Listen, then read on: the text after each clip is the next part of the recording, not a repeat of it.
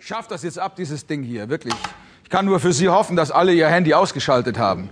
Wirklich, das Ding, wenn Sie da nicht aufpassen, dieses Handy, das kann Sie reinreißen, das haben Sie nicht unter Kontrolle. Mir ist es ja passiert. Das war genau der Tag, nachdem meine Frau mir damals den Koffer vor die Tür gesetzt hatte. Einzelheiten brauche ich jetzt nicht zu erzählen. Jedenfalls, ich war völlig durch den Wind. Das gemacht, was ich immer mache an solchen Tagen, dann haue ich abends ab und gehe in die Oper. Bin großer Opernfreund. Da komme ich auf andere Gedanken. Jedenfalls, ich hatte Glück mit der Karte. Da lief in Köln gerade AIDA. Wunderschöne Inszenierung. Hatte Glück mit der Karte, sitze zweite Reihe Mitte, direkt hinter dem Dirigenten, die Oper im zweiten Akt. Sie kennen die Geschichte. Radames kommt vom Feldzug zurück und so weiter. Vor den Toren Thebens, die Musik jedenfalls, setzt an zu diesem berühmten Triumphmarsch. Plötzlich geht irgendwo im Saal ein Handy los. Und nicht einfach nur geklingelt, nein, nein, der Yankee Doodle lief da.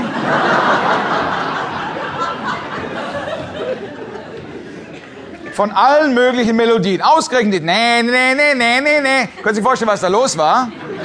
Verdis Triumphmarsch und plötzlich, nee, nee, nee, nee, die Hölle war los. 20 Leute mich herum fangen an, ihre Taschen wie verrückt zu suchen. Alles guckt total empört. Der Dirigent hat das ebenfalls gehört, guckt auch ganz empört. Ich guck auch noch empört. Denk noch, welches Arschloch.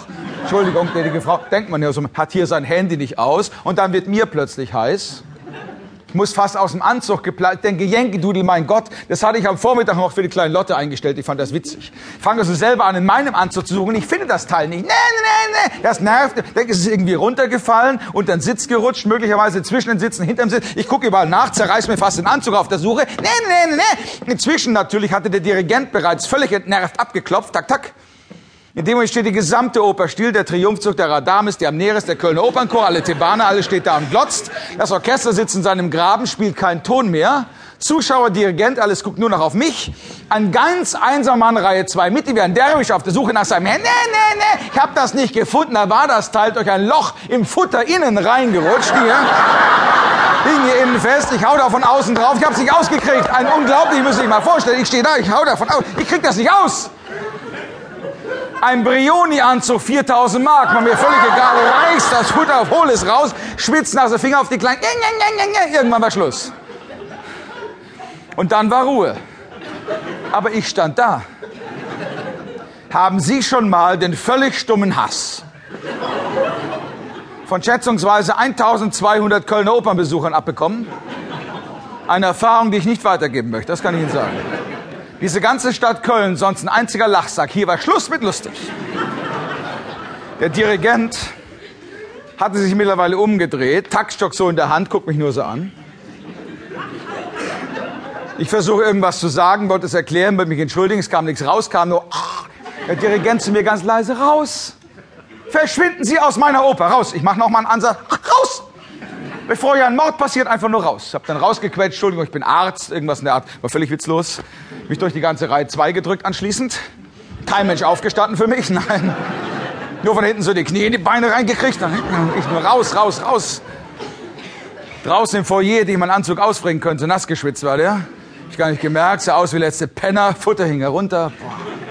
Ich hätte heulen können. Gut, das macht man nicht als erwachsener Mann im Opernfoyer, aber ich war fast zu weit. Die einzige, die nett war zu mir, war die Garderobenfrau. Hatte von der ganzen Sache gar nichts mitbekommen. Bin dahin, wollte meinen Mantel holen, sagt sie, Moment, sind Sie der Dr. Schneider? Ja, ich sah Sie mal reinkommen schon. Hat Ihnen die Oper nicht gefallen, der Doktor, oder ist?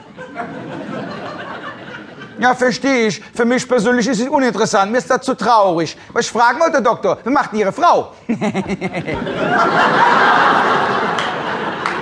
Oder sollte ich sagen, die Ex-Frau, die Lou, man informiert sich doch mal, liest doch Zeitung. Wenn Sie meine Meinung wissen wollen, die Lou, die will eine komplette Kontrolle übernehmen, die will Sie ausnehmen. Auf das Vermögen ist die aus, ja sicher, da auf die Scheidung ist die richtig scharf. Ich sagte zu der Kollegin neulich noch, die Lou Schneider, die hat zu eng aneinander stehende Augen. Sie ganz eng, das ist ein Teufel, das, du Vorsicht, ein Teufel ist das. Und wo sie gerade hier sind, Doktor, mir jetzt wieder besser, seit ich raus bin aus dem Krankenhaus, alles aufgemacht, wegen Magengeschwür. Muss ich mal gucken, die Narbe ist aber nicht schön. Ich dachte, jetzt möchte ich keine Narbe. Die Narbe gucken, nein, die Narbe gucken. Nein, danke. Ich bin da rausgeflitzt aus der Oper. Ich kann mich auf Jahre nicht mehr blicken lassen, das steht fest. Deswegen nur die Bitte an Sie, also wenn jemand nicht vergessen haben sollte, machen Sie es bitte aus. Ja? Überhaupt genereller Tipp von mir, lassen Sie es generell ausgeschaltet, wissen Sie.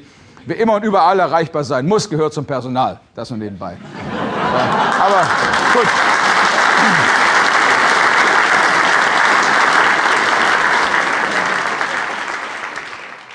Ach ja, doch vielleicht eine kleine Betriebsanleitung hier zur CD. Aufgenommen haben wir die in Bonn im Pantheon Theater.